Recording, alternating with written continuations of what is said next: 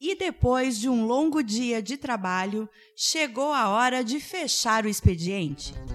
Está no ar mais um episódio do Fechando Expediente, o podcast da Amaral, Andrade e Rodrigues Advogados. O primeiro gravado e produzido por um escritório de advocacia do norte do Rio Grande do Sul.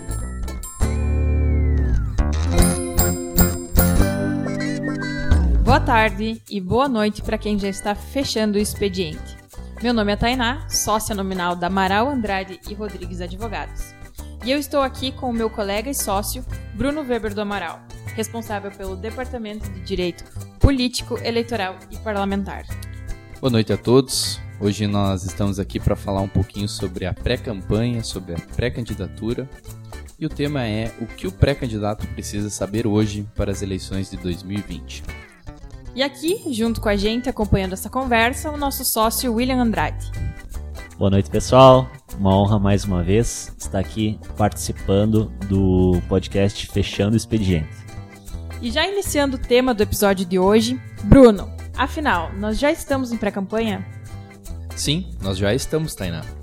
Na realidade, a pré-campanha ela não tem um marco de início, não tem um marco legal que determina o seu início mas ela tem uma data fatal. A data fatal é justamente o início da campanha eleitoral.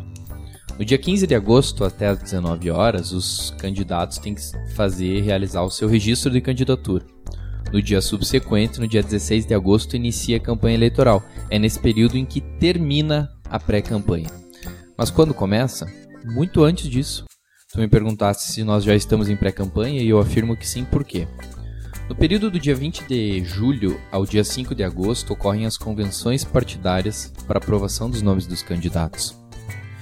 E daí eu pergunto para vocês: uh, é nesse momento que, que algum indivíduo que pretende ser candidato tem que começar os seus movimentos? Eu acredito que uh, se um candidato deixar para no dia 20 de julho daquele ano que vai ter eleições se ele deixar para no dia 20 de julho começar a fazer atos e demonstrar o, as habilidades políticas dele, eu acredito que esse candidato não vai ser lembrado em outubro pelos eleitores. Esse é o ponto, William. Exatamente esse é o raciocínio. Isso quer dizer que antes desse período, o indivíduo que pretende ser candidato ele já precisa, talvez não se anunciar como pré-candidato, mas realizar atos de pré-campanha porque ele precisa chegar nesse período do 20 de julho a 5 de agosto com capital político para ser aceito pelas comissões partidárias como candidato. Então, desde a data de hoje até o dia 16 de, até o dia 15 de agosto, que é o prazo para registro da candidatura, nós estamos em período de pré-campanha. Só fazendo um complemento, a gente vê diariamente nos jornais e na TV vários uh, anúncios de, de possíveis pré-candidatos já para essa eleição de 2020, né, Bruno? E, estou a acompanhar esse, muitas vezes esses, essas pessoas elas nem se colocaram como pré-candidatos, elas nunca se anunciaram. Mas os atos que elas têm uh, nas redes sociais, enfim, na, no dia a dia, tu consegue identificar que essa pessoa possivelmente vá se candidatar uh, esse ano, né? Ex exatamente. A realização desses atos, todos são uma opinião. É, é, todos, todos esses atos, a realização ou não, é uma escolha política. Dizer-se pré-candidato também é uma escolha política. Agora, existe, no meu ponto de vista, a necessidade de colocar o seu nome à disposição, mesmo que tu não se diga pré-candidato. Quando lembram do teu nome, tu não, tu não pode fechar as portas, né? Então tu inicia os atos da pré-candidatura, às vezes até sem se dizer pré-candidato. Isso é algo muito normal e é o que a legislação permite.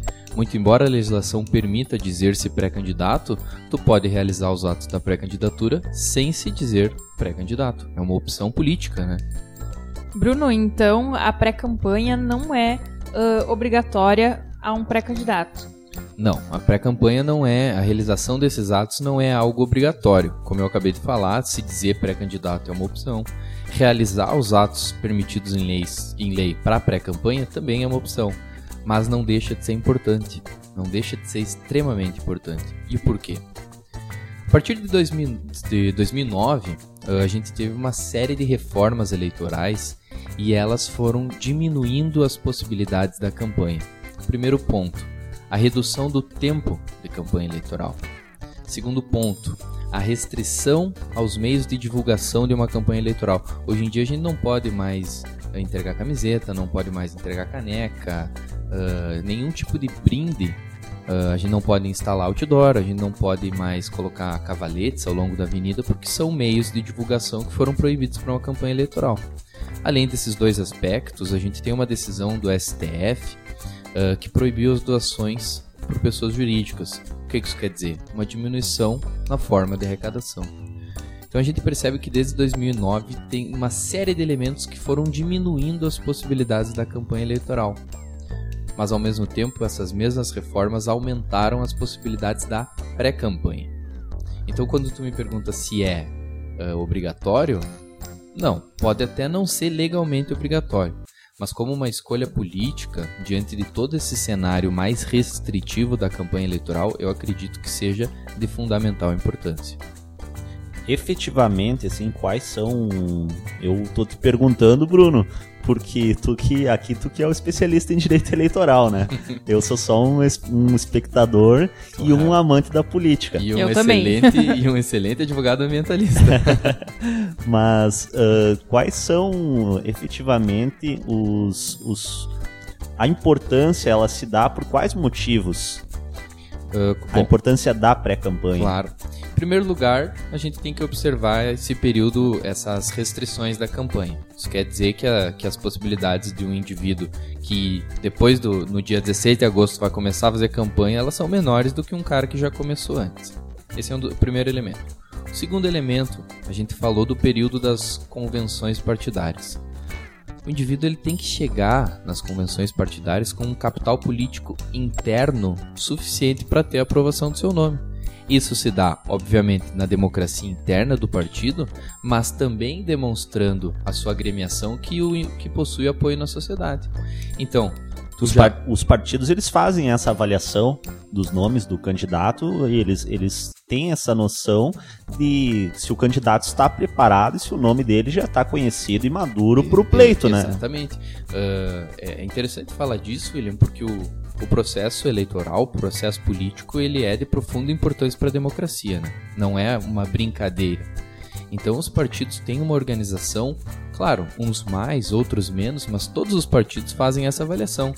É necessário que o indivíduo tenha capital político interno, tenha aprovação na democracia interna do partido, mas é necessário também que o seu nome tenha apoio extrapartidário, que o seu nome tenha já um trânsito na sociedade. E o período da pré-campanha, o período da pré-candidatura é excelente para conseguir uh, esses dois elementos, né? E Bruno, nesse período da pré-campanha, o pré-candidato já pode uh, apresentar e divulgar as suas propostas e projetos políticos assim para a sociedade, em eventos, redes sociais? É, esse, uh, tratando-se disso, a gente já vai adentrar nas possibilidades de uma pré-candidatura. Mas especificamente quanto a essas duas questões, pode. Isso é muito interessante. Um pré-candidato ele pode dizer: sou pré-candidato e esse é o meu projeto político essa é a minha plataforma, essas são as minhas propostas. Então ele, ele lança isso para a sociedade e também vai receber propostas da própria sociedade e vai poder uh, formar um plano de governo, um projeto político muito mais robusto, porque vai estar tá debatendo com aqueles que irão ou não eleger ele, né? Mas eu acho que tem um certo limite nesse, nessa identificação do candidato, né? Ele tem um certo limite para não incorrer em uh, em uma, uma multa, uma inelegibilidade, um abuso de poder político, né, Bruno? É. Aqui, uh, uh, obviamente. Acho que esse, esse assunto já é um assunto uh, bem mais denso, né? Que a gente até pode fazer um episódio específico é. só para as possibilidades eu, eu, e para as. Eu acho que é interessante a gente fazer um episódio elencando todas as possibilidades tanto as legais como as oriundas de algum julgado do TSE, como também elencar as vedações.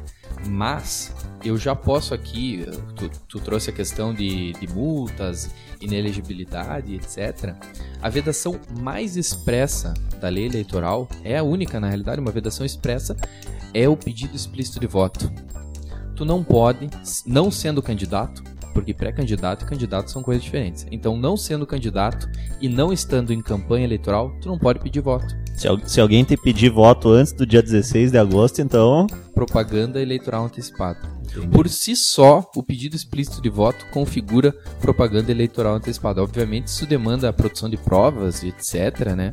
Mas sim, o pedido explícito de voto configura propaganda eleitoral antecipada. E mais do que isso, mais do que isso, William, uh, a forma com que eventualmente se faça uh, esse pedido, ou a, ou a, depender dos atos de uma pré-campanha, pode se configurar um abuso de poder político e um abuso de poder econômico. E aí a gente está falando de inelegibilidade. É uma situação muito mais séria. Agora, uh, além dessas duas situações, aqui é um, é um conceito que nós aqui do escritório utilizamos, especialmente quando a gente está assessorando algum pré-candidato ou candidato, uh, nós tratamos da sanção social acessória de tempo indefinido. O que, que isso quer dizer? Uh, um indivíduo de vida pública que eventualmente seja condenado pelo pedido antecipado de voto, pela propaganda eleitoral antecipada, ele vai ficar marcado na sociedade. Ninguém mais vai querer ver a cara do moço.